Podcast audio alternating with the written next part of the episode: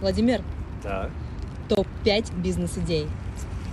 Так, люди всегда будут мыться, всегда будут есть, всегда будут лечиться. Поэтому это, конечно, бытовая химия. Это лекарство, это еда и это, собственно, говоря, ну, медикамент. Медикаменты, бытовая химия, еда. Это три.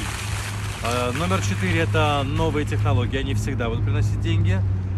И в связи с тем, что сейчас мировая политика показала, что мировые финансы – это большой мыльный пузырь, конечно, самая крутая бизнес-идея – это стройка. Она всегда самый, это локомотив. Поэтому строительство и все, что с этим связано, ремонты, а, строительство.